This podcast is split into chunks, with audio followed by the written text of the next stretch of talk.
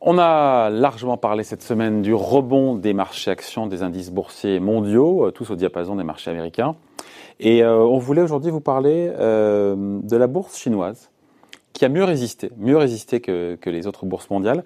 Et comme on sait que dans un portefeuille bien diversifié, il faut avoir, il faut avoir des actions, des actions américaines ou, ou des actions chinoises, notamment. Voilà, on se posait la question de savoir quels sont les meilleurs fonds, les meilleurs SICAV pour justement euh, investir sur le marché d'actions euh, chinois.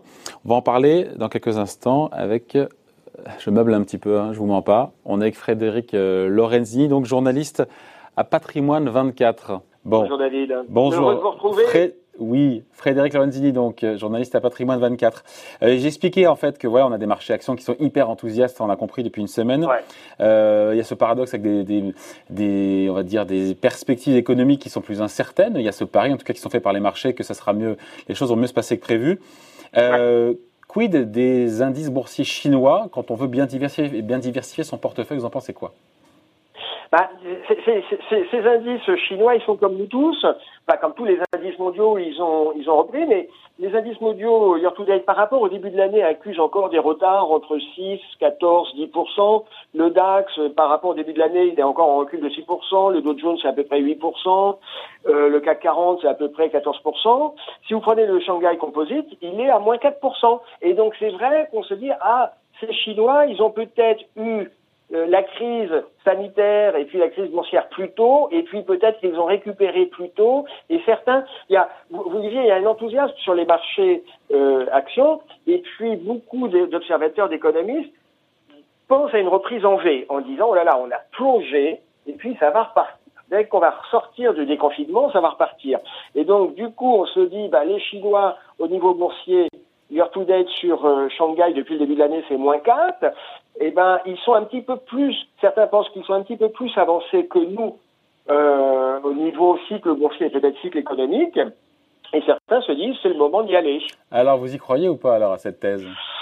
Écoutez, euh, elle est séduisante cette thèse, elle est peut-être un petit peu pas simpliste mais un petit peu simple parce qu'il y a encore plein d'hypothèques. Euh, là en ce moment on parle quand même beaucoup des, des tensions euh, dans les relations américano-chinoises au niveau de l'aérien. Il faudrait que les Français sur ces questions de réciprocité aérienne euh, rentre dans la danse avec les Américains.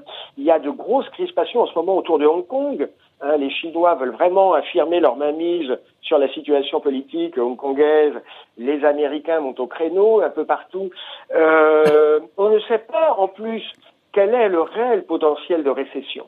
Aujourd'hui, on est content, on peut retourner sur les terrasses, on se dit la crise sanitaire est derrière nous, vraisemblablement. La crise économique, euh, à mon avis, elle est, bah, je fais partie de ceux qui pensent qu'elle peut être devant nous encore. Et donc le, le potentiel de récession, on n'arrive pas complètement à le mesurer, à le pricer. Euh, il y a des, tous les sujets autour des, des hypothèses de relocalisation sur certaines industries. Moi, je suis pas sûr que la Chine soit plus sortie d'affaires que les autres économies. Et en même temps, c'est difficile de ne pas avoir euh, d'actifs, d'actions chinoises en portefeuille, parce que même si, euh, même s'il y a, euh, il y a un petit trou d'air sur l'économie chinoise, euh, ça reste quand même un des gros poumons économiques de la planète, et puis ils sont de plus en plus incontournables. Donc on est dans une situation où on est quand même un peu obligé d'avoir des marchés asiatiques et chinois en particulier en portefeuille.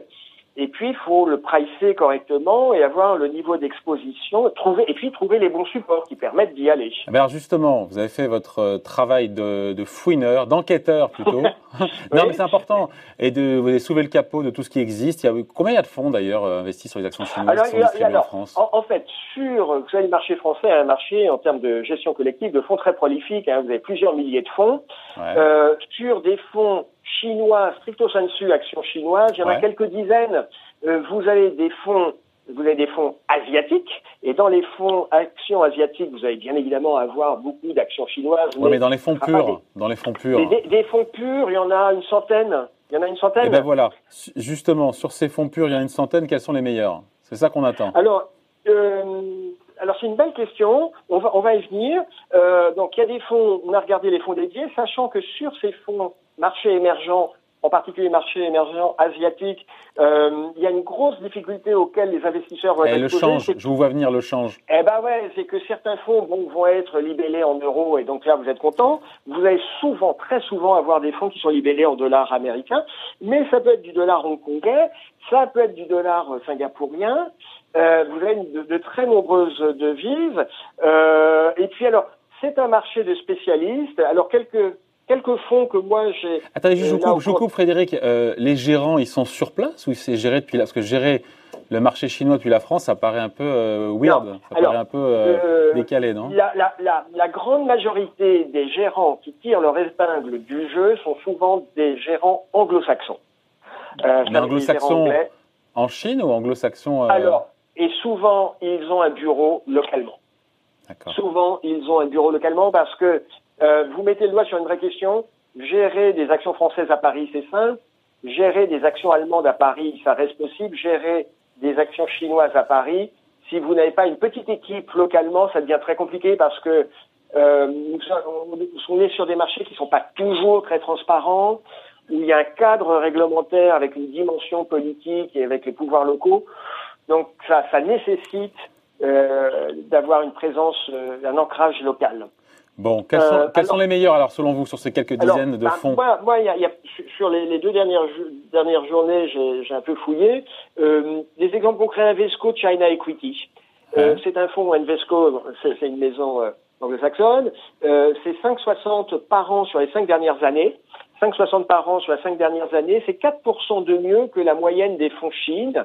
Euh, et moi, ce que j'ai beaucoup aimé sur ce fonds, c'est que Invesco, c'est en même temps une maison avec une certaine surface, hein, on en parle de temps à autre, euh, c'est quand même un grand groupe financier international, et, et, en même temps, là, on est vraiment sur une gestion de conviction avec un portefeuille très resserré, il y a une trentaine de lignes, un fonds action avec 30 lignes, c'est vraiment bas, hein, c'est peu, euh, et on va avoir vraiment une gestion de conviction avec des paris tranchés.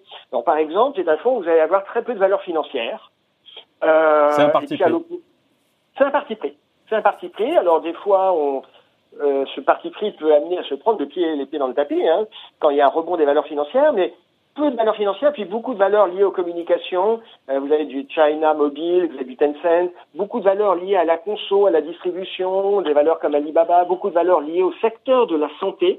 Et sur un portefeuille, je disais, très resserré, 30 valeurs, 30 valeurs pour un fonds action, c'est on, on, se rapproche euh, du, du minimum et ça donne de bons résultats.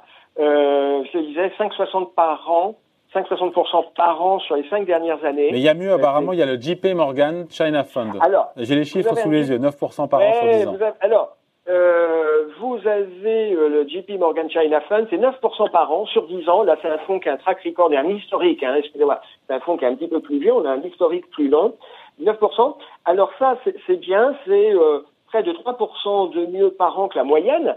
Euh, mais là, je vous parle de la version dollar. Euh, ah. on, a une, une, une version euh, euro qui est un peu plus ancienne, qui a un historique. La version historique, c'est une version dollar sur le JP Morgan China Fund, et puis on a une version euro qui est un petit peu euh, plus récente. Euh, et donc la performance n'est pas la même parce que vous avez, et c'est ce qu'on évoquait tout à l'heure, vous avez un effet dollar. C'est une caractéristique quand même sur ces fonds. Souvent, on a un historique de performance sur des versions dollars, parce que c'était ce qui est plus facile. Le marché pour ces fonds est international. Et puis à un moment, le gérant, l'équipe de gestion, la maison de gestion a décidé de faire une, version euro.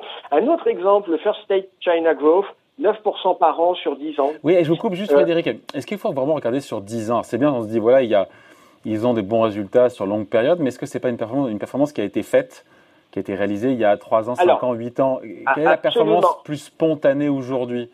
Alors, vous, vous, avez raison. Quand on regarde sur la performance sur 10 ans, alors moi, je regarde la performance sur 10 ans et j'essaye de tenir compte de la régularité de la performance parce que vous avez des gérants qui ont, tout donné il y, a, il y a 10 ans, pendant 3-4 ans, et puis depuis 5 ans, ils sont dans le creux de la vague. Ouais. Voilà. C'est pas le cas de ceux-là. Hein.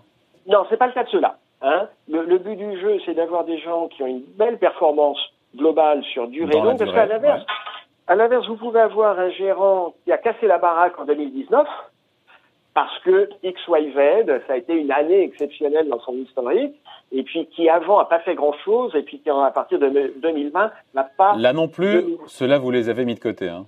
Voilà. Non, ce qu'il ce qu'il faut, c'est l'idéal, c'est quand même d'avoir un, un, historique de performance le plus long possible et pas regarder la meilleure, pas uniquement regarder la meilleure performance dans, dans l'absolu, mais être sûr que cette performance, elle n'a pas été faite juste sur une année ou sur deux ou trois ans. Être sûr que voilà, il y a eu une, une, une, donc un autre exemple, j'évoquais le First State China Growth. Euh, et puis euh, après, il y a des fonds, et ça, il faut, il faut le mentionner quand même aux auditeurs. Ce marché chinois, c'est vraiment un marché de spécialistes. Euh, il y a une classe d'actions qu'on appelle les euh, A-share, les, actions A, euh, qui étaient jusqu'à il y a quelque temps réservées aux investisseurs chinois.